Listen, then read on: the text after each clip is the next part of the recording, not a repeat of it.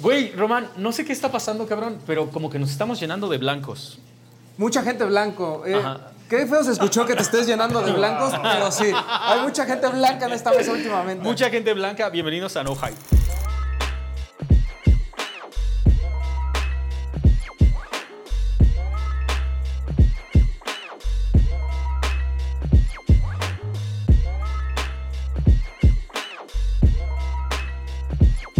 Brendan, how are you doing? Uh, it's really a pleasure to have you here. Um, kind of, sort of, really nervous. Really? Yeah, yeah, yeah. I mean, you're Why? you're you're you're somewhat of, of, of a really big thing in sneaker media, and that's what we do. So, you know, having a true OG in here, it it's kind of you know kind of uh, it makes us nervous, kind of daunting, kind of you know whatever. Let's just get to it. But no hype uh, next to uh, Sam, who's from Desempacados.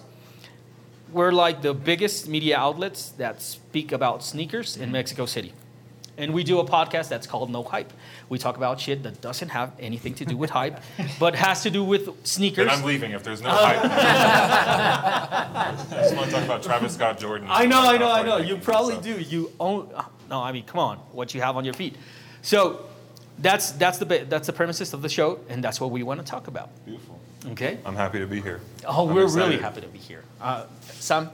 Um, no, nothing. I'm, I'm so nervous. I'm, I'm very shocked and stuck. Uh, I have a lot of questions, but um, maybe Roman could start first. No, I, I'm- just want to say thank you to, to Brendan because. Are you also nervous? Because they're both very nervous. You, seem, you seem totally, you're like very calm. Yeah. Even when, when, when we think that um, Complex as a media is the, I, I think it's the greatest media uh, out there when we talk about sneakers, pop culture, and all that stuff, and you're a part important of that. So um, I think that everybody in, in their Instagram or in the Facebook, the people that is following us, uh, follows Complex. So. uh, Thank you for that. ha- We the- the appreciate thing it. to have And you Sole, there- Sole Collector also. yeah, Mm-hmm. yeah. Uh, and the thing to have you here for us is very, very important because we normally, uh, yesterday we, we talk uh, with, with a guy from Chile, Mm. right? That is, he's an influencer. He talked about uh, how Latin America uh, looks for, uh, well, for how Mexico looks for the rest of Latin, uh, Latin America. Mm. But it's important to have the other way because you need to understand that we see uh, United States as the as the peak of the mountain in, in, this uh, think about sneakers. So how you hear for us is, is it's something that we, we never imagined. I'm happy to be here. Okay, let's just get out of the way. Get that out of the way. No more nervousness. Okay, cool. Okay. We're cool. We're cool. cool, We're cool. cool. No más chupadas, Just ya. break- Okay. Uh-huh, sí, sí. We just we just broke the ice. Fuck that. Okay, Let's start. let's get it. Uh, first things first. Um, we're gonna do like a little bit um, the way you guys do it on full size run. What what what's on your feet? This is Awake New York Asics.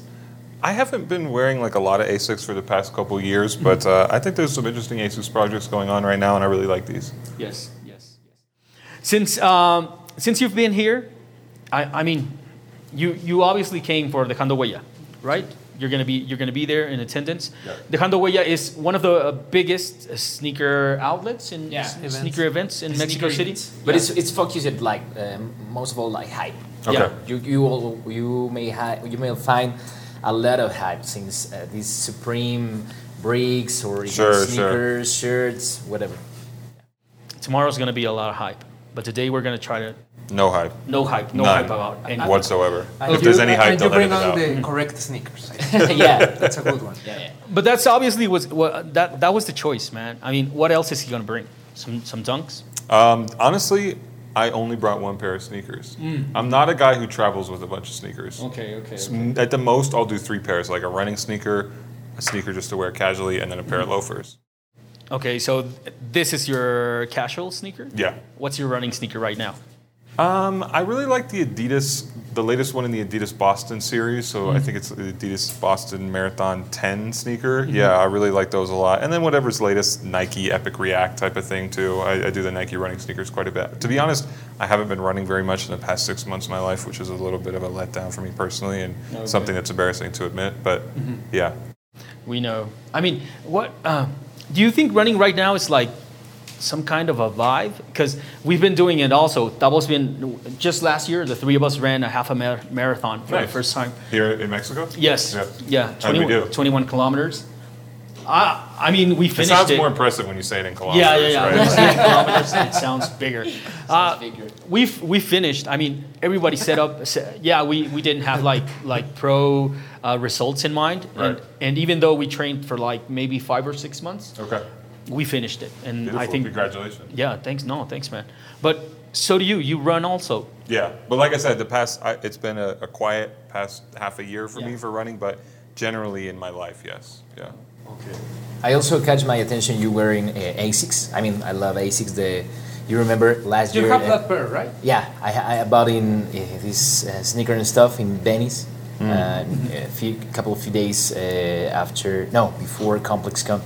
So, what do you think about ASICS? Is like uh, emerging with big collaborations, like with Kiko Kostadinov? Yeah, I think it's a little No, bit of a these guys. resurgence. You know, I feel like around 2014, 2013, when Ronnie Fieg really hit his peak with the ASICS stuff, Yeah. that was the last big ASICS moment to me. I feel like it was a little bit quiet after that, or people, you know, it just kept being like Gel Lyte 3, Gel Lyte 5, and how many mm-hmm. times can you see like a suede version of a Gel Lyte 3? It gets a little boring. Yeah. Yes. So I- I feel like we're kind of back on that, and, and a little bit of that is coming back, but also it's with different silhouettes like Kayanos and things like that, not just Gel Lyte 3, Gel Lyte 3, Gel Lyte 3. And I love the mm-hmm. Gel Lyte 3, and I bought all those Ronnie Fieg mm-hmm. pairs, but mm-hmm. it's nice to see some, some different silhouettes in the mix. Do you, do you think it's emerging the brand again and taking the inspiration from the 2000 years, 2001, 2002? like Yeah, yeah, for sure. colors? And I think a lot of brands are doing that, right? Like they moved the, the time span from where they take the retros, and I'm, I'm ready for that. And yeah, I do think Asics is coming back in that way and saying like, you know, to me, a lot of the coolest sneakers right now are early 2000s retro or retros of stuff from the early 2000s. It's like a techie looking running shoe again, Yeah. like this, like, and I'm ready for that. Okay.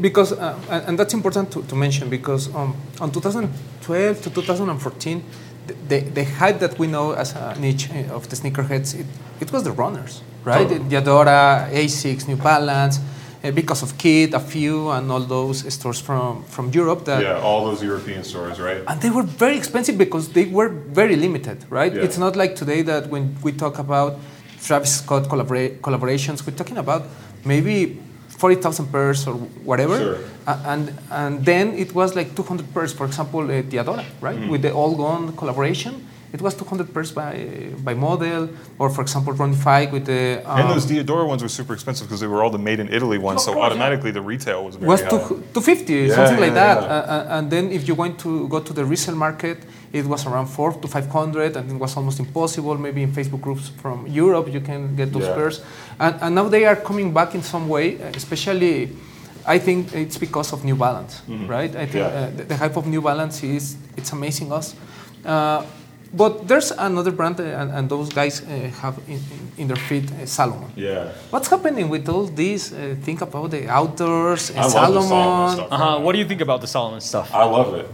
But do you think really that Gorpcore is probably the, the one that's bringing it back? I mean, is Gorpcore? I think so. Uh-huh. Yeah, I think it has to do with that outdoorsy thing. I also feel like in New York specifically, and this is kind of anecdotal, and I don't have like data to back this up, but it feels like people don't necessarily want a big swoosh on their shoe or like a big logo on their shoe. You know what I mm-hmm. mean? And even though Salomon has the writing, so you can tell, mm-hmm. like it doesn't feel like in the same way of, oh, I'm wearing this brand. It's just a cool shoe where it's not about. I have the Nike or I have the Adidas or I have the mm-hmm. New Balance. I feel like that's part of it with Salomon. I, I think it is.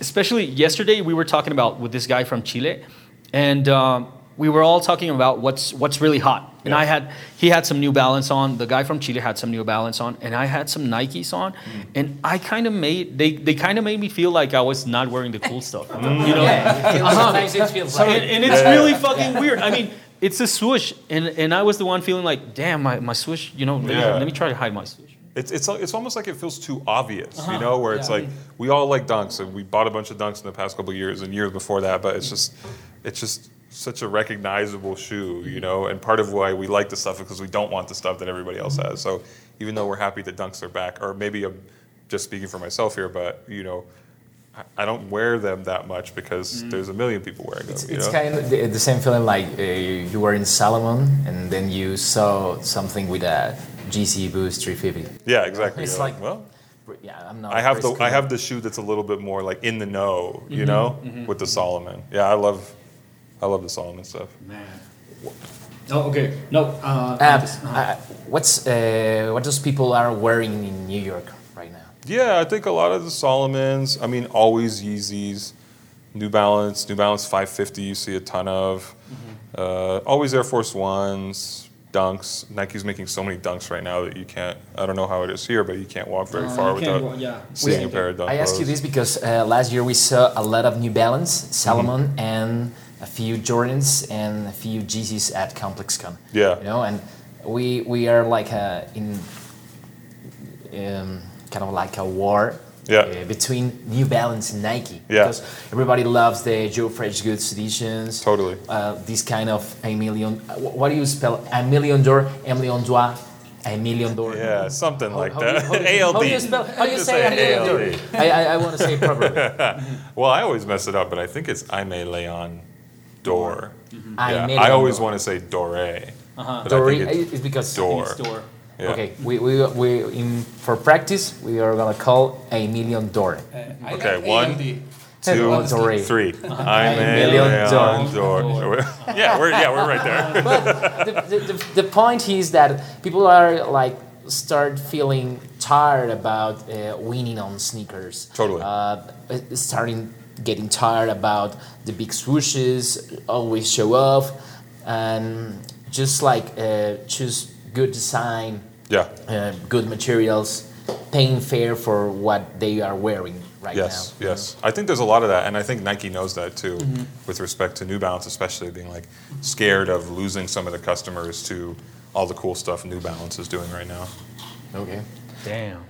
Let's go to the beginning because mm-hmm. w- one of the special things to have you here is to understand what is happening with the sneakers media uh, as of now mm. because there's a mm-hmm. bunch of influencers mm. and, and and the issue is that the brands has uh, one budget right? And they mm. have to decide if they are going with the influencers with the micro influencers with the big influencers or with the media outlets right? Uh, as of today. But please tell us how do you get that job in complex So I came to Complex in 2014, seven and a half years ago now, almost eight years, hmm. and I had worked at Sneaker News before then. Mm-hmm. Sneaker News, you know, similar but not as it's it's more bloggy. It's more like very short, you know, mm-hmm. always 200 words. Here's the latest colorway. Here's when it's coming out. Not too mm-hmm. much more in depth than that.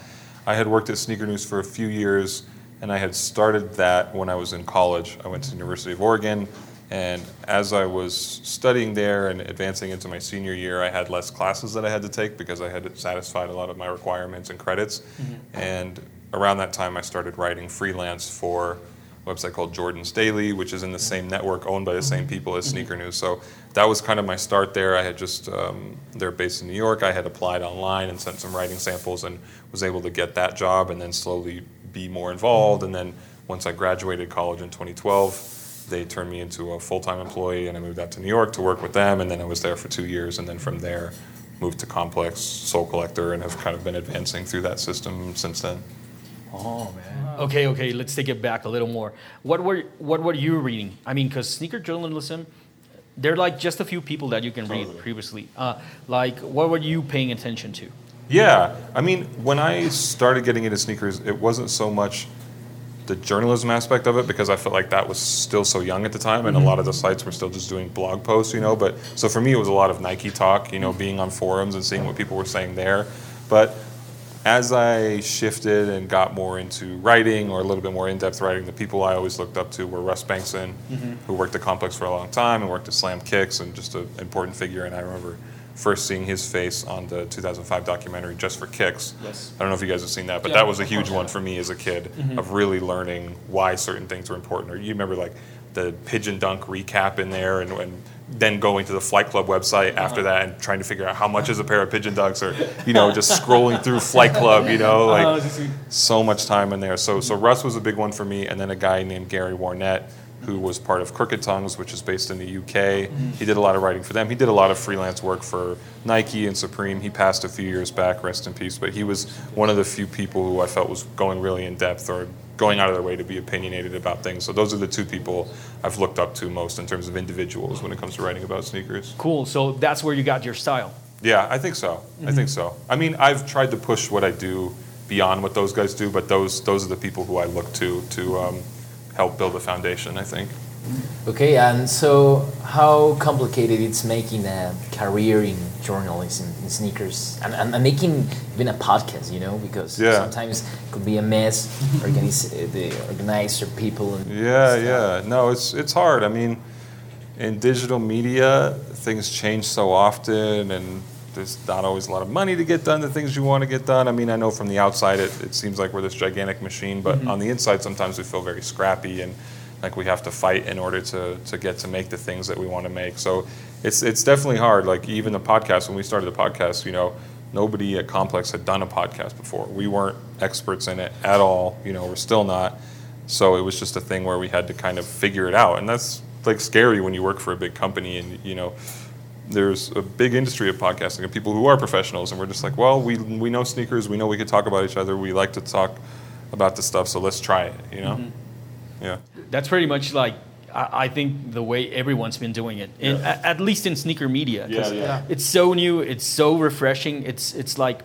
I want to do it. Why, why not? Why the Yeah. fuck not? Let's just get some mics. no? Yeah, let's get Yeah. some mics. Let's set it up. Let's see how it works. For, uh, for Mexico, I think that 2017 was an important year, right? Um, we were coming from, from the Yeezys, all this hype, Yeah, and then it came Nike, off white, yeah. and that destroyed destroyed the, the culture as, as, as we knew As, it, as we knew uh, before. as the OGs knew as the it, OGs right? knew before. Did Uh, Off-White Nike was it hard? Did it release here? Like, Yeah, Yes, of course. the- the oh, whole- there was a line the- uh-huh, in the the, 10. most important uh, store in Mexico, uh, in Lost. Sneaker boutique.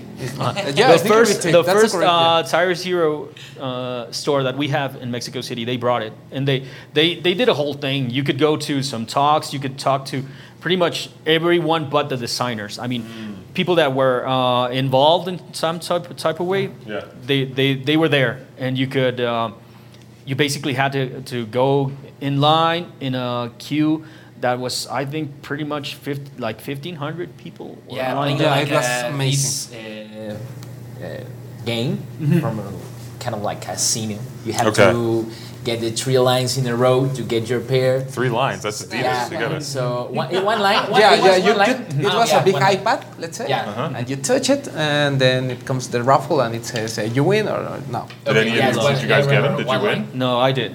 He got him. I always win. he always and uh, there was people in like these kind of public buses Yeah. uh, inside and just getting in the line to get the opportunity There's- to get one pair Yeah. for resale. Of course. Yeah. There's of some course. really fucked up wasn't uh, crazy. uh, uh, anecdotes about this, the, the things because I mean resellers did their that was their Christmas. They they basically they filled up buses with people holidays. and they, they yeah and they, they would put them in line. They'd give them like I don't know 150 pesos something like Yeah. that and just go inside play it. If you win it, I'm gonna give you the cash and you come out and there's your there's your Yeah, stuff. there was a lot of cash. Uh, There out was a. there. Really? I, I mean, Yeah. we've, Circulating, we've yeah. you've never seen so much cash in the streets. I mean, there was the the really big resellers. There, there were just in the benches outside the store with like huge stacks of money and just and just going like, okay, how much you want from? 25, 30, here you go, cough them up. Uh, but well, that, that was like a, like a breaking point for Uh-huh, the that- resellers. yes. and- but I think that in the positive side, um, a lot of new people came into the sneakers. In But that- 2017. Yeah. Yeah. But that forced us to, a- as a, uh, people that crea- uh, creates content for, uh, of sneakers, to talk in two ways, right? Because now you're not talking just to the niche uh, or Yes. to the OGs. You're talking to the new generations. Yeah. That they, um, we always criticize that, that guys that came and say, "Hey, I want the Yeezy 350 because that's my grade," Mm-hmm. and, and we understand it because at, at the end that's what they know, right? That's, the, that's the peak of Uh, yeah. How, how do you uh, did this transition in, in terms of um, how you talk about sneakers in, in complex? Um, do, did you look at the same breaking point 2017 and, and, and do you have to make this transition in the way you talk in the way you uh, write the notes and all that stuff? Or you basically do the same and try to the new generations to, to be uh, fast and, uh, and be online as you? Yeah, I guess I've never thought about 2017 as a breaking point like that, but it's it, it's a good reference, I think, in terms of when it feels like things shifted, and I think it's been gradual for us in terms of trying to make sure that we're talking to a younger audience who doesn't necessarily have the built-in knowledge. You know, like I said, just for kicks from 2005, mm-hmm. where we've all seen it and we all mm-hmm. know like what happened around this release or that release or why the pigeon dunk is important. You know, and pigeon dunk is a cliche example, but just mm-hmm. you know things like that where like we know that if we talk about it, we all know the story, and it's it's definitely been interesting to, to realize that there's a new group of people who don't necessarily know those stories or maybe even worse don't care about them you know and, and, and trying to uh, trying to remind us trying to remind ourselves that we have to explain those things in a really detailed way and not take for granted that anybody knows what Michael Jordan did in a specific pair of Jordans or which Nikes were actually cool when they first came out versus when they retroed things like that. It's very different the approach for the youngest generations, you know, because Yeah. I, I mean, we saw you and we read about you and, and Joe, and we expect always these uh, notes and, and quotes, but the younger generation, youngest generation, sorry, um, expect like a trend or Yeah. like a reel or like a challenge Yeah. to get uh, the information to consume. yeah totally or they just want like a resale price or yeah, yeah. course, but, but, yeah. but how do you uh, uh, have to uh, assume or translate this language for, for them? Yeah, I think that it's it's hard to do, but also I think that we try not to be totally dismissive of it too, because and I see people who are older than me be dismissive of it and say that the sneaker game is not as interesting, or mm-hmm. these young kids who are reselling killed it. But to me, that's like short-sighted because I feel like just because the young people don't necessarily appreciate or interact with these things is the same way we do doesn't mean that they don't appreciate them you know? So mm-hmm. i try and keep that in mind in the work just that they're not like just because they resell them or that's their approach to it or that's their entry doesn't mean that they don't like them or aren't like uh, Appreciate them. yeah or you know mm-hmm. part of the i try not to use it too much but like the culture you know? Mm-hmm. Just like different kind of lifestyle for yeah them. yeah different interests and you know that's the thing too we've you know as long as we've been into this thing we've seen it grow and grow and i think it's natural when something like that gets bigger that now there's like it used to be a niche and the niche was sneakers but now that sneakers is not the niche sneakers is the big thing there's the niches within sneakers the resale guys the guys who care about the stories the guys who only care about the og stuff you know Yeah. yeah, like so now we have the niches within, and that's fine. And it's it's it's hard to. Sometimes it's like, wait a minute, there's other people and they don't care about the same stuff as I do. You know, it used to be like a small thing, so it's uh, it can feel shocking or um, disorienting at times, but I don't think it's a bad thing. In, in what niche do you think you are? Oh, I don't know, man. It, within sneakers, I don't know. I'm like the. I mean, what stuff do I really care about? I don't know, like industry inside type politic things, and uh, you know, obscure history around um, shoes that nobody else cares about. I don't know. Maybe like a street styler, you know, this guy from, you, you just like the sneakers as a way of lifestyle. Yeah, yeah, I think that's part of it too. I mean, it's a big, you know, beyond just being my work, it's like a big part of, you know, my friend circles and what I do when I'm on vacation. You know, always going to sneaker stores and things like that. So yeah, it's uh, it's it's more than just work for me. Like the most, the most uh, amazing thing for sneakers is trying, you know, Yeah, testing. yeah, yeah, yeah. How do you feel more excited when we talk about on when there's a new launch of a new silhouette or there's coming a, a retro that you didn't expect? Yeah, I mean, I wish, I wish I could be as excited about the new silhouettes, and like I think that's like the right way to think about it because I do feel like we should be pushing sneakers forward or not always caring about something that came Yes. out 30 or 35 years ago. Mm-hmm. But if I'm being honest, it's hard to do that sometimes, and a lot of times I'm more excited about. Oh, an Argon Dunk is coming back, mm. or like, oh, this shoe that I missed out on 10 years ago is back. So, I I believe in in being excited about new silhouettes more, but in my daily life, I probably get more excited about the new colorway on a you know New Balance 997 or something. That's exactly like what we were talking about. Because I mean, as a sneakerhead, as a person that writes about sneakers, you are excited to push the agenda. You know, you want to, you want everybody wearing Salomon. You want everybody trying out um, este Asics. You want Yeah. everybody to try it out on. But if if when it really comes down to it, you like what you like. I mean, in the at the end of the day, if if it if the store goes, okay, I can you know I can hold you a pair of these dunks. Do you want them? Of course I want them. Uh huh. And what's up? I got these Salomon pairs. What's up? Uh, you know what? I'm gonna let them there. Yeah. I'm gonna leave them. Yeah. You start Sole Collector. Um, you you start working at Complex and you start doing a podcast and then you start doing uh, the visual stuff. Yeah. You know, it's it's completely different. What what do you guys do at Full Size Run? Um, it's one of my favorite sneaker shows and probably one of everyone's favorite sneaker shows. Who writes that? Wait, what do you mean one of? One of? I mean, come on, it's it's one of my favorite sneaker shows. What's your 'cause favorite? Mine, of course. I mean, ah, sí, You Well, Come I'll on, have you- to watch yours and I'll make the judgment. I'll send you a link, man. No, no problem. Who writes all that stuff? And how do you? First of all, who writes it, and then who? How do you keep it politically correct? Who so supervises? so Who uh, so so nobody gets hurt? Because I mean, in Mexico, every everyone is really like, we can't really mouth off about Nike or Adidas or whatever, and expect to get Uh, more work from them. You know, mm. uh-huh. how do you keep it? How do you keep it real, and at the same time, how do you keep it PG thirteen correct, with brands? Yeah. Mm-hmm. Uh, we more try to keep it real than try to keep it PG 13 with brands. I mean, mm-hmm.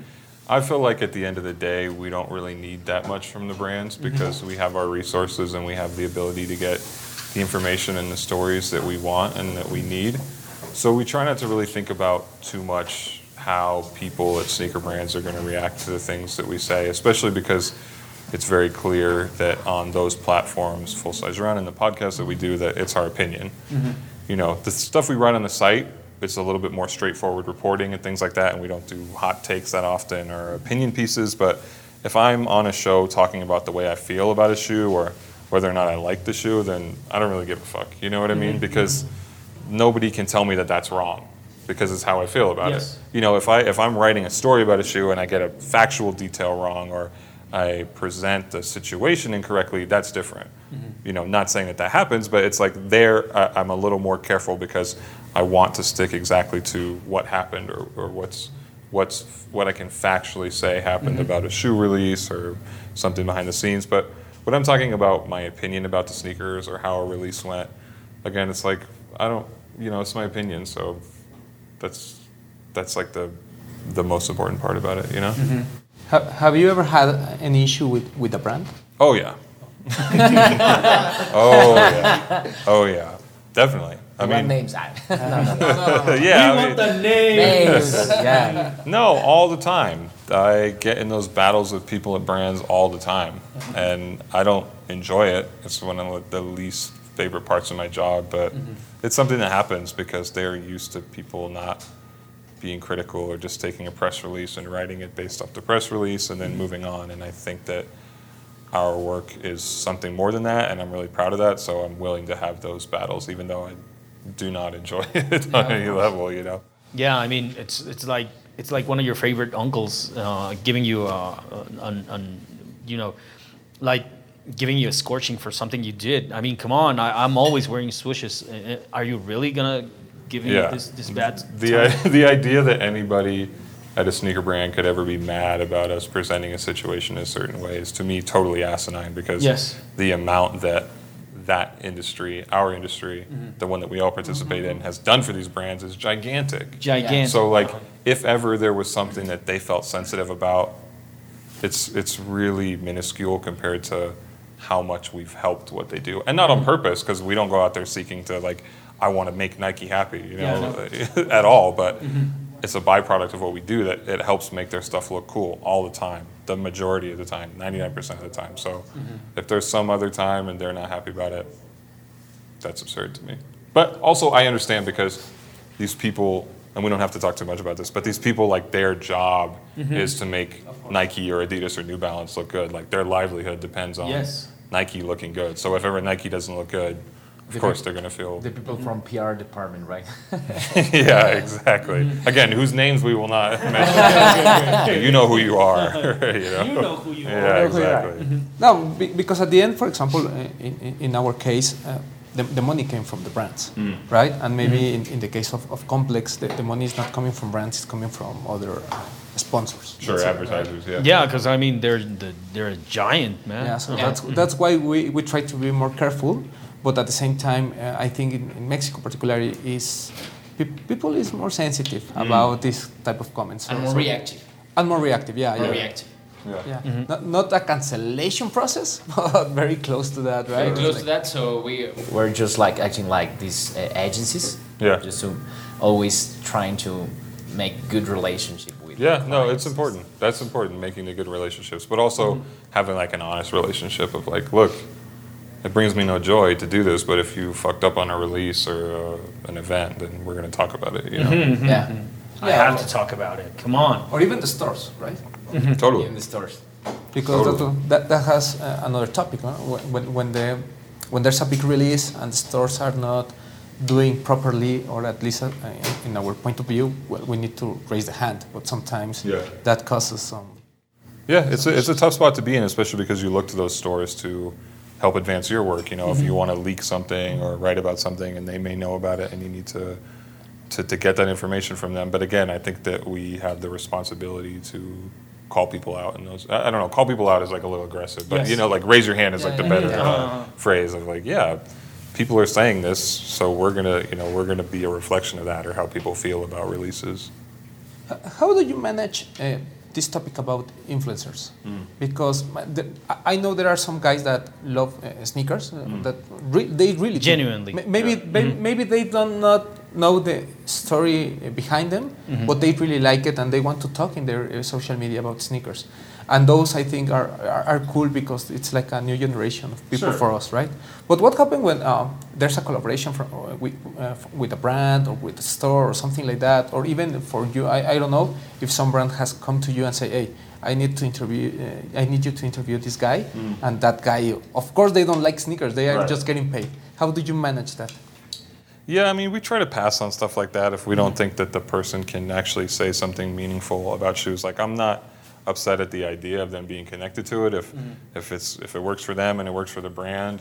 You know, again, it's like an opinion thing. Like, in my opinion, it might not be that interesting, but if they want to do it, okay. But yeah, I mean, there's been a lot of times where you know there's a person attached to it, and you're like, what does that person have to do with this mm-hmm. shoe? I have mm-hmm. no idea. It's like I'm not going to support that. Or that's that's a, we don't get anything out of that. You know. Like I'll interview the designer who helped make the mm-hmm. shoe, or like the person who's actually collaborating, but it's just some random guy who you're paying to ah, The promote face. it. Yeah, like mm-hmm. I don't care, you know. Mm. Okay, talking about that, uh, we realize that you, when you tell us about you pass on those things you don't like in your hmm. job, but what, which are those things you don't like, you really don't like about making complex sneakers? Hmm. Things I really don't like.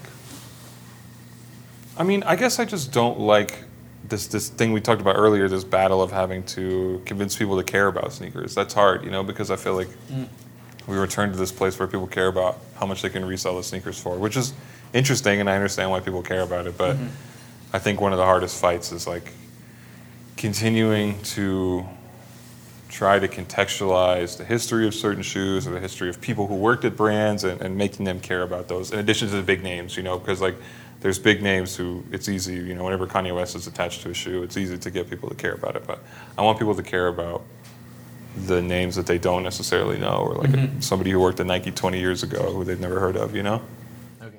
Yeah, trying And, to remind and the other way around. What, what are the things that you love and that keep you uh, healthy? Yeah. And, and I don't know if anything about it is healthy. um,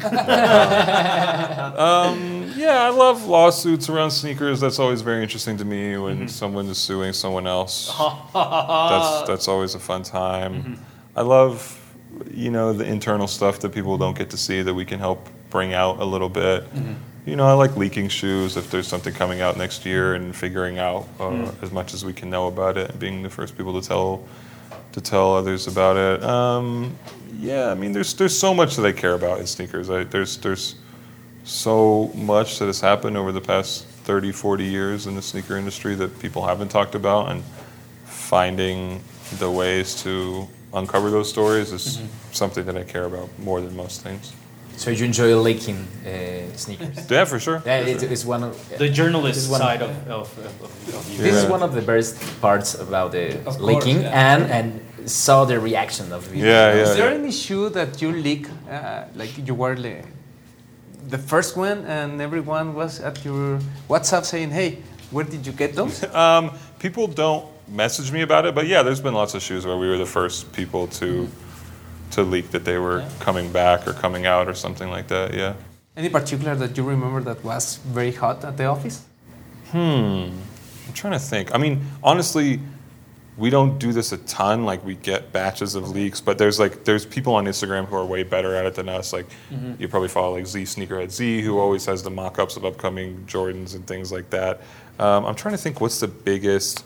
I mean, we posted about the Hello Kitty Nike Presto like almost a year before it happened. That was a cool one, but I don't think people ended up caring about that shoe that much. Um, at the top of the year, uh, LeBron 2 retro, which I think is coming in the fall still, like that, people, that, that was a big one. Um, I don't know. I'm trying to think of what's been the biggest in the past like year or so. Yeah, nothing, nothing like gigantic, you know. Okay, let's talk. Let's talk. Let's talk for real right now. Oh, oh, for real for the past 40 minutes. I don't know about Uh-huh. What can you tell us about Complex Latin America? Honestly, for real, Yes. nothing. Oh, okay, okay. But uh, you can't tell us nothing because you can't tell us nothing, or is it like I can't tell you nothing because I don't know absolutely nothing? More the latter than the former. Um, Complex is involved right now in expanding into a lot of new geographies. I'm not super involved in that expansion, so it's not something that's in my purview very much. So genuinely, I don't know that much about it. Okay, okay, okay. What uh, you would you would you can just suppose a lot of things because I mean the, um, the Latin American market is huge and and I mean really huge. I don't know if you've gone to Colombia No. or if you've been to a bunch of places in Mexico City, but things here are really hot mm-hmm. and really big. Mm-hmm. And I mean it's obvious that complex has to come down. I mean StockX is, is already is it's been here for like at least uh, six months or A year, something like that. yeah. Less. A year Al- almost, mm-hmm. almost a year. almost a year. Oh, what do you think? What do you think is like the biggest thing that sneaker media, as, as you your your responsibility? What's your responsibility towards South America? Because in in and let me just plan plan out the question. We've been uh, to a bunch of places in South America, and everybody looks up to Mexico like we look up to the United States. And everything you do is practically just trickles down to us, and then it trickles down to them. And now it's going to be the other way. Um, with Complex coming to Latin America, uh, specifically, I think I'm pretty fucking sure they're going to be here in Mexico, and I'm pretty sure they're going to be in Colombia and stuff like that. You, as a journalist, as one of the guys that makes journalism about sneakers, what do you think is your responsibility towards all of us? Because even if you if you don't uh, realize it, the way you write, the way the blogs go, the way the podcast goes, um, your style just permeates what everybody else does. Mm-hmm. I think the responsibility is to reverse some of that direction that you're talking about mm-hmm. of looking up. You know, I mm-hmm. think that there's lots of things that probably happen in sneakers regionally that we don't know about that are different from the things we experience. You know, even this story we were talking about uh, when the Off Whites released in 2017, and there's people coming on buses and lining up. Like these are incredible stories that mm-hmm. we have no knowledge of. You know, mm-hmm. and that's me saying this as a person who lives in sneakers and who is on the internet for at least eight hours every day mm-hmm. trying to figure out what's happening in sneakers. So to me, the responsibility is to understand those things in a local way and not have it just be here's the complex you know, but like we're speaking Spanish. You know what I mean? Like tropicalize it, you know. Yeah, yeah. Like to me, it has to be something that understands, you know, on the level of like living here and existing in it. You know, what's happening in in Latin America. Brendan, can you tell us a little bit about um, what do you know? First of all, what do you know about Mexico City sneaker scene? Almost nothing. Really? Yeah, I've been here once before. I walked around Roma and Condesa a little bit, trying to see some shops and things like that. But I, I really don't know much about what people like here. I mean, other than the conversations I've been having with y'all and with a couple people over the past few days, not very much at all. But I, I, I'm pretty sure that you put attention on what these people wearing, right? Yes, but I feel like I haven't been here long enough to make any conclusions. okay. You know what I mean? Like, Yes. you can't over a span of a couple days really understand it. You mm-hmm. know? Absolutely. Especially if you just, I mean, if you're just in this street, in Right, this in right. this area, Totally. you're, yeah, it's yeah. not a good sample size. Mhm, right? Exactly. Yeah. You have to go to the hood. So, No, you do. You do. I mean, there's a bunch of places that you can you can really see what people what people in Mexico are wearing. But uh, I mean, at the end of the day, the stores and, and the people that come in the stores, the people that are working in the stores, they're a really big reflection of what people are wearing every, everywhere else. You, you were telling us that uh, all this news about Mexico didn't flow through through the through you, right? But uh, did you know that Jerry Lorenzo came to present their latest uh, collaboration with Nike? No. The last one they. Yeah. And, and it's funny for us because there are a lot of things that we, that are happening here that for us are big things, Yeah. like that. Yeah. And, and and it's curious that that doesn't is known in, in the in the states. Yeah, the, it, do- it isn't making waves anywhere else. Yeah. And I mean, you, you would expect like like wow, Jerry Lorenzo, Lorenzo presenting something. The, the last thing they did with Nike, Yeah. he was he was down here. Uh, he gave everybody. Staples? Uh-huh. Uh, Jeff Staple came also. just for a sneaker fever show. Well, it's like a kind of a complex con show here. Sure. like a mini. But, complex. um, he, yeah, he came and a lot of uh, people uh, uh, before, like uh, Virgil, Virgil for playing in a uh, music festival called Okay. Ceremonia.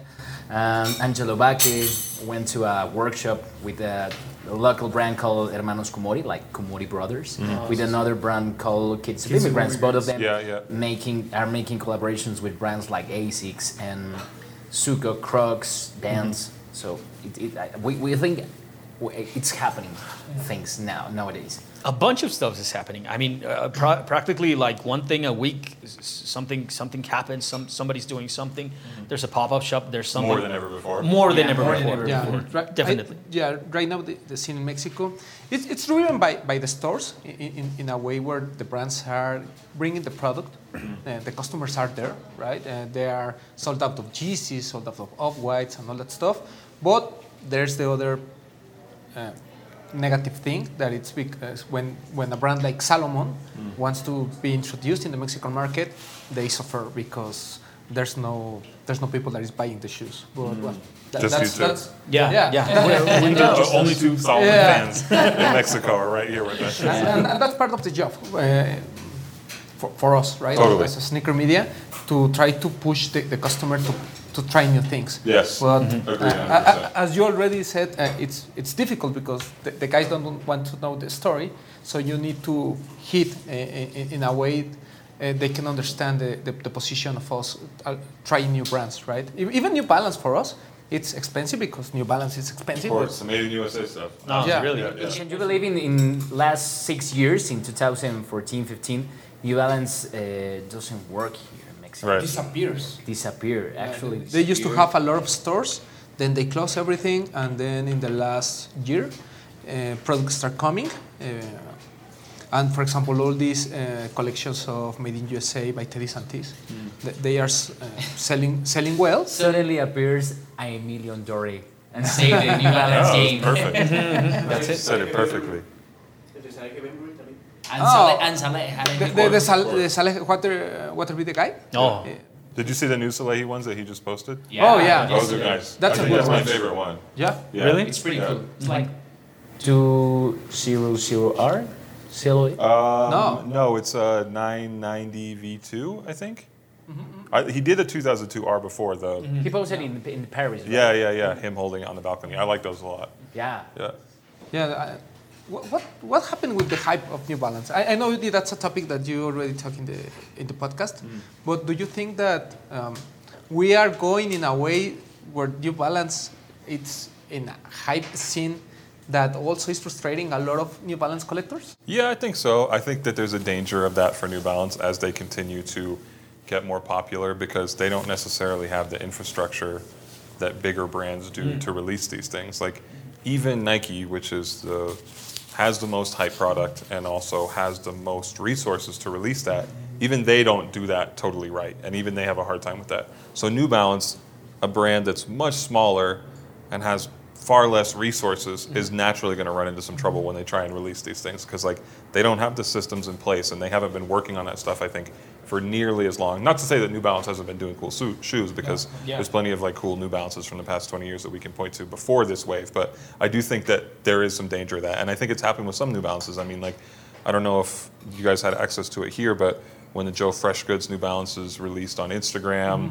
I think that crashed the Instagram Yeah. shopping platform, and a lot of people were quite mad about it. I had some guy message me who he had created a Twitter account just to keep track of all the people who didn't get their Joe Fresh Goods New Balance orders, you know, and just like retweeting them. So yeah, I think that New Balance is in a good position and they should be happy with where they are now, but I think they have to think long term of like how do we like do do right by people with this stuff. And something that didn't happen uh, in the past, people now are paying resale for a pair of New Balance here in Mexico City. Uh, Yeah. you know, Lord Pedro and Alcan. You paid resale for these? No, no. I, But, uh, I, I always win. No, no, I have the loyalty program of Yeah, Kit, yeah, yeah. I have access. But uh, a lot of a lot of people are paying resale. Yeah. Even I pay, paid resale for a. Oh, yeah. He resells them to you. yeah. No, but, but, but that's a thing because, um, and, and I think it's the same in, in, in, in other countries. Um, everybody is, is, is buying what they can resell, right? Yeah. E- Even if it's for you and your collection, Yeah. you try to save money for those pairs that you know that will have an advantage in the future, right? Maybe Yeah. uh, to, to change or, or make an exchange or, or a trade or, or even just to sell it. I think that that's what we are putting attention to. Yeah, I mean, I'm sure y'all have felt this. Of there's so many shoes where even if I don't necessarily have a plan to buy it, or uh, even if I don't necessarily have a plan to wear it, I'm like, I might as well buy it anyway because I can gain some advantage off of this shoe. Yeah, that, that guy buy uh, all the all four pairs of Travis Scott, and he doesn't like it. That just I'm not mad at it. Do you still have them? Yeah. Yeah, yeah, really. Yeah, dude. I love, I love the These- four. You're gonna cash out this weekend at Tejano Huela. Come on. I, I No, really, I, I yeah. Do, do you think that all this hype thing it's um, it's going down? It doesn't feel like it to me. Mm-hmm. I think that a lot of people thought maybe it was going to or that it was going to slow down, but it doesn't feel like it to me. Mm-hmm. I think that over the past 10 years, you know, we spoke earlier about the niche growing into something mm-hmm. that's not a niche. To me, that trajectory, that direction, I think we're still going in that direction. Really? Even with Sneakerella? Even with something like Sneakerella? I didn't see it. Did Uh-huh, you see it? yeah, of course I saw it. Come on. Terrible. People Yeah. who has time. Uh-huh. Well, I, I do kind of had it the time, and I was like, okay, let me let me watch this. It's Disney Plus, right? Yes, Disney Yeah. Plus, and I was like, damn, this. Oh my god! It was just, it was just kind of funny. But uh, I, I- we were talking about it on the last episode, and it was like, to me, when somebody like Disney makes a movie about this, is is because it's been played out. I mean, when when Disney makes something Yeah. like a movie about sneakers is because sneakers it's it's all over it's been packaged it's been accommodated Yeah. you can be the top sneakerhead just putting your money down Yeah. hmm and i and i think that's that's what i don't really like about sneakerhead culture right now because it's one of those easy really easy things to get into i mean you don't have to as, uh, besides everything else that you can be in youth culture, you can be a hip hop head, you can be a skate rat, you can you can be whatever. But and you don't need you don't need money for any of those. You can you can just have you just need the knowledge and do the thing. Sure. But to be a sneakerhead in Latin America is like, okay, here's my money. Where do I line up? And and you just pay the ticket. You pay you pay the ticket. You go on the ride, and you're just like the the You're supreme in. sneaker. You're yeah, you're in. the guy. Yeah, exactly. A good a good photo in Instagram and it's all you need. Yeah, but in but in recent times, I al- we already saw that. I think the sneaker game and the hype game are like kind of getting fit in certain niches. So in that way, the the uh, most OGs or the older players are getting uncomfortable with that Yeah. thing. But the, but um, I, I don't know the, the newcomers feel like oh the hype is not toxic. It's just getting fitted with Yeah. a, a different audience. So there's a bunch of communities that love Salomons and New Balance, but there's a lot of community also that loves Off Whites and Travis Scotts. Do you, do you think it's getting uh, finally fitted in, in that niches Hmm. nowadays? I mean, I think it's a good thing. I, I think it's a good thing that people are into different things and there's like niches within it. You know, I think it's it's fine. And I think there's like a lot of legitimate reasons to like a Travis Scott shoe. Or you know, I love the off-white Nike sneakers. Uh, some of the best stuff to come out in the last ten years, I think. So. I think it's easy to look down on some of that stuff because it does feel like a lot of the reason people are into it is hype, but I don't think that's the only reason people are into it. So I feel like it's not fair to dismiss it.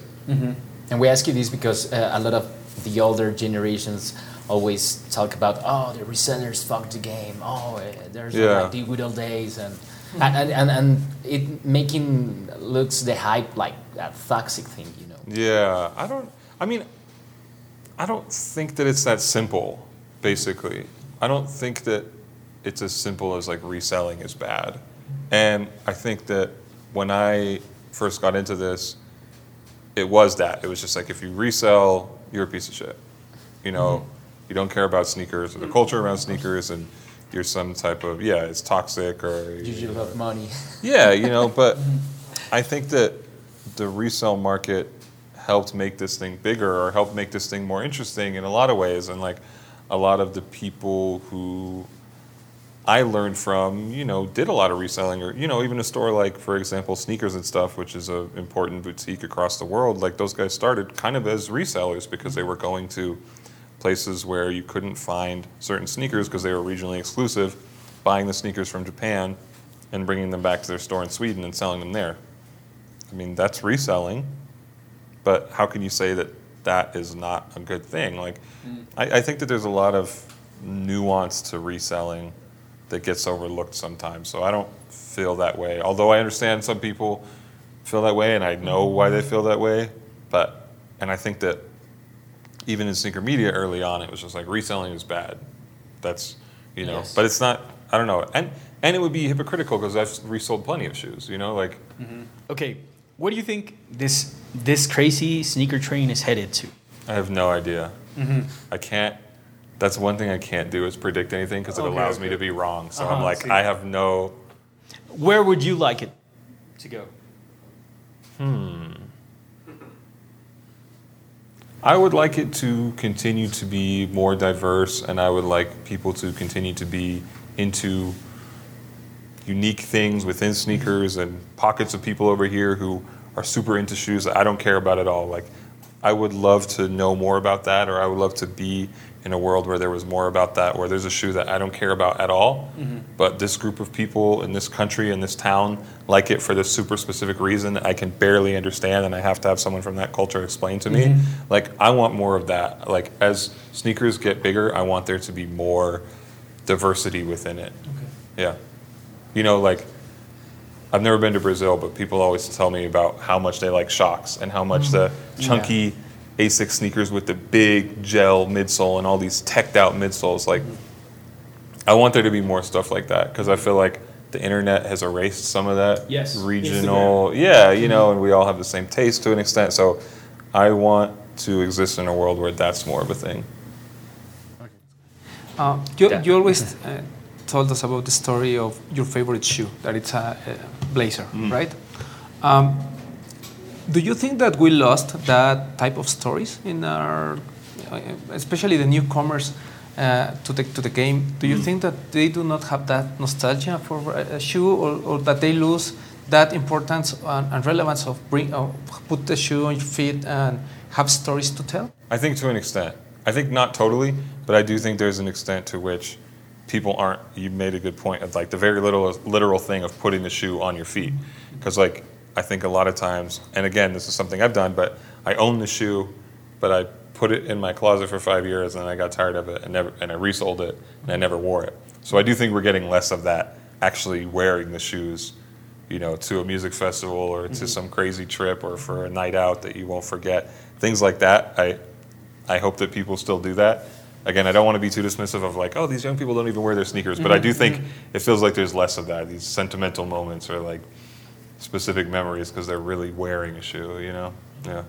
We've talked about it. I mean, it's it's like, and I don't want to talk down to it also, but um, the new generation seems to forget that sneakers are made for walking. I mean, that's that's the thing. You you take them out the box, you pop them on, and you go have fun and Yeah. remember.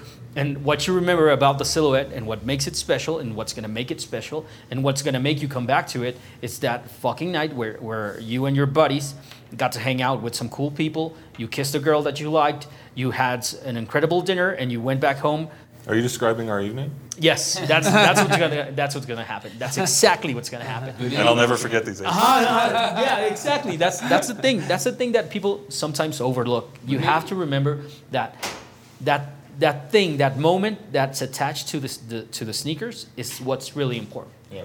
But do you think this new generation uh, gives another meaning about getting a pair of sneakers? You know, like I, bu- I bought a pair of sneakers, just getting the flick for the gram, resell, making money, and living my life like I always do. Yeah, I think that they there is a different meaning in it for them. But again, I don't think that's totally a bad thing. I think that's okay. Both are cool. You know?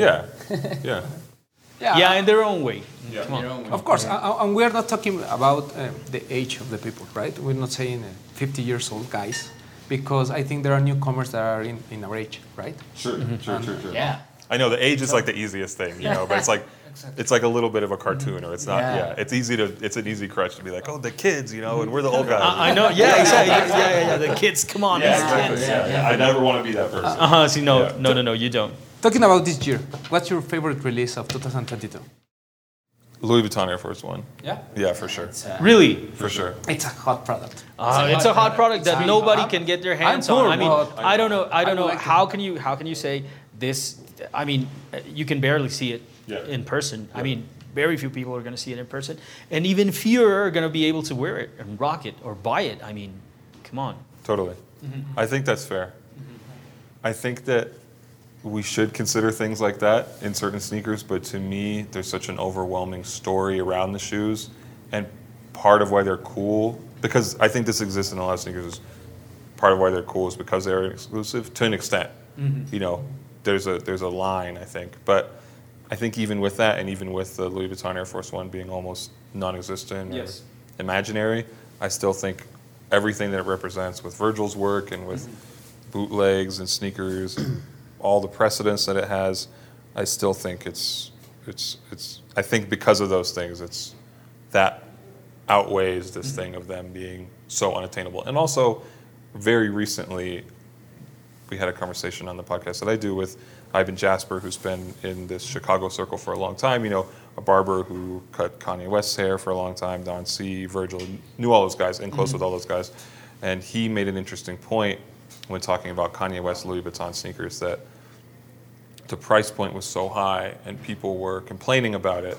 And he said that was the point, is that it's aspirational to an extent. Or like, Yeah. we don't want to come down to where you are, we want you to come up to where we are. Yes. And I think that that's a cool lesson from him in a way, and that's part of the context I think around the Louis Vuitton Air Force One is like, yeah, it does, it almost doesn't exist, and like, you know, even people like us who have an advantage in this thing is still so far away. Yeah, of course. But that's cool because it's like aspirational. It's like we have to get up there Yeah. to, to be able to experience that. Do you think that, uh, that release, the Louis Vuitton uh, Air Force, uh, are the pinnacle of the main essence about the exclusivity releases Yeah, in the yeah. sneaker game? Yeah, I think so. Yeah, if in good and bad ways. Yeah, you in know? good and bad Yes, way because yeah. it, it, it reminds us like the RGC two. Yeah, exactly. RGC one. You, you you can even imagine how you will wear it Right. but never have it. Yeah, know? yeah. It doesn't. It doesn't. Yeah, you you wouldn't even get to the point of thinking about how I'd wear it because you're Yeah. like, how would I even begin to Uh-huh, obtain it? see You know? Yeah, That's, that's the An industry needs that Yeah. to get safety. yeah, yeah, yeah.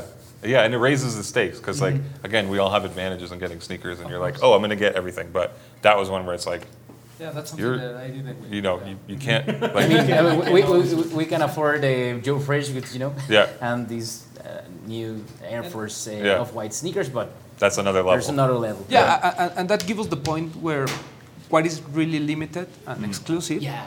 and what not, right? Yes, totally. Bec- because um, everybody has, uh, well, not, not everybody, but the options to, to, to have the latest uh, Travis Scott or even the Air Force One uh, off whites are kind of easy, right? The, the resale Forty price thousand is pairs, yeah. sixty thousand Yeah. pairs. Like, is that limited? Is that exclusive? Yeah, and when you look at, at, at those with, uh, Louis Vuitton Air Force One, you say, hey, uh, even even if I fa- if I have the money, I don't know how to get it. Yeah. Yeah. Right? I need to be customer of the of the brand, or I have to be Yeah. friends and family of the Yeah. brand, and and that's uh, a, a point where everybody get uh, crazy because Yeah, a- a- and, and, I, and I don't know if you share this, this thinking with us, but we always say that w- when there's a friends and family pair, mm. the importance is not to have the pair because you have the money to, to pay it, it's because you get it from the yeah, source, yeah, right? totally. Mm-hmm. That's the cool part. It's not that you bought it. It's that the person who's involved or somebody involved with the project thinks that you are worthy enough to to have the shoe or you have a cool connection to them. Yeah, that's Like your Salomon's guy. That's Yeah. a that's a fucking medal. I mean, Yeah. because you don't it, it doesn't take money. I mean, you Yeah. could you could have the money, but you don't need the money. It's not about- what you it's yeah. not about the money. It's about the connections, who you know, how they like you, and, and that they think they're they're cool. And I mean, I think there's no fucking bigger medal than that because Yeah. somebody that created it that you consider cool Yeah. is doing. You know what? I think you're cool. Of Wear course. it. Go. No, and, and I think uh, Brendan and, and, and all the people from Complex, uh, Joe and, and Matt, are are those guys, right? Mm. The ones that I know that you have the connections. Mm. You, it's not about the money. It's that you have made a lot of the culture that uh, you get these um, rewards. Let's say, Mm. right? Being friends and family, and. And, and I just want to thank you. I mean, just, just to start closing the, the, the, the podcast because uh, it has been very, very in- interesting to, to talk with you.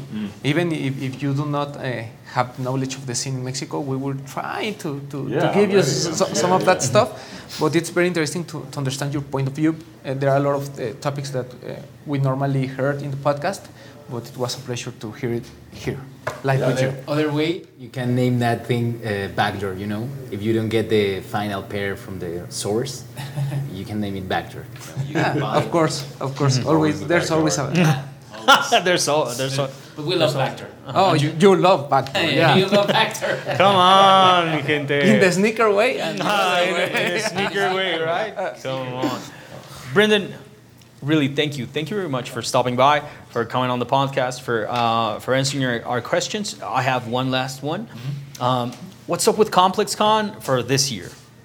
Because we, we've been attending since Yeah. uh, 2017. I think. 2017, Since 2017. Was it the first one? The second one? the second one. The second Yeah. one. We, we've been attending since the second one. What's going to happen this year?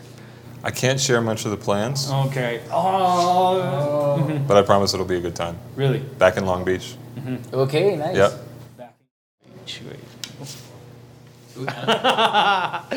We're gonna see you guys. We're gonna see you guys. Have a complex con here in Mexico City will be insane. Okay. Okay. Just pass it to Joe. Mi gente, muchísimas gracias por, por acompañarnos. Brendan, gracias. Yes, thank Brandon, you guys so thank much. you. I really appreciated it. you. It's so Thank you, cool to thank get to talk to you. Román. Gracias. Muchas gracias a la banda de No Hype, como siempre, chingones. Mi poxte, Romy. Ya súbale al brillo, porque ya, ya se van los blancos. Ah, sí, sí, sí, sí. ya ahorita ya le pueden subir al brillo porque ya vamos a quedarnos puros morenos en el podcast como siempre. Muchísimas gracias primero a Brendan por estar aquí y después muchísimas gracias a la gente de Stush por acomodarnos como siempre, por conectarnos con los waffles, con absolutamente todo. Es el espacio que más me encanta en la Ciudad de México. Dense un rol, hay un montón de cosas chidas por hacer, por ver. Y güey, aquí estaba este güey, ¿no? Eh, any final message to, to the guys that are singing us? To the audience. Thank you for your support. I appreciate it. Ajá. Watchen Full Size Run, watchen este, el, Yes, el- the el podcast, este, pero primero vean este, No Hype, ¿va?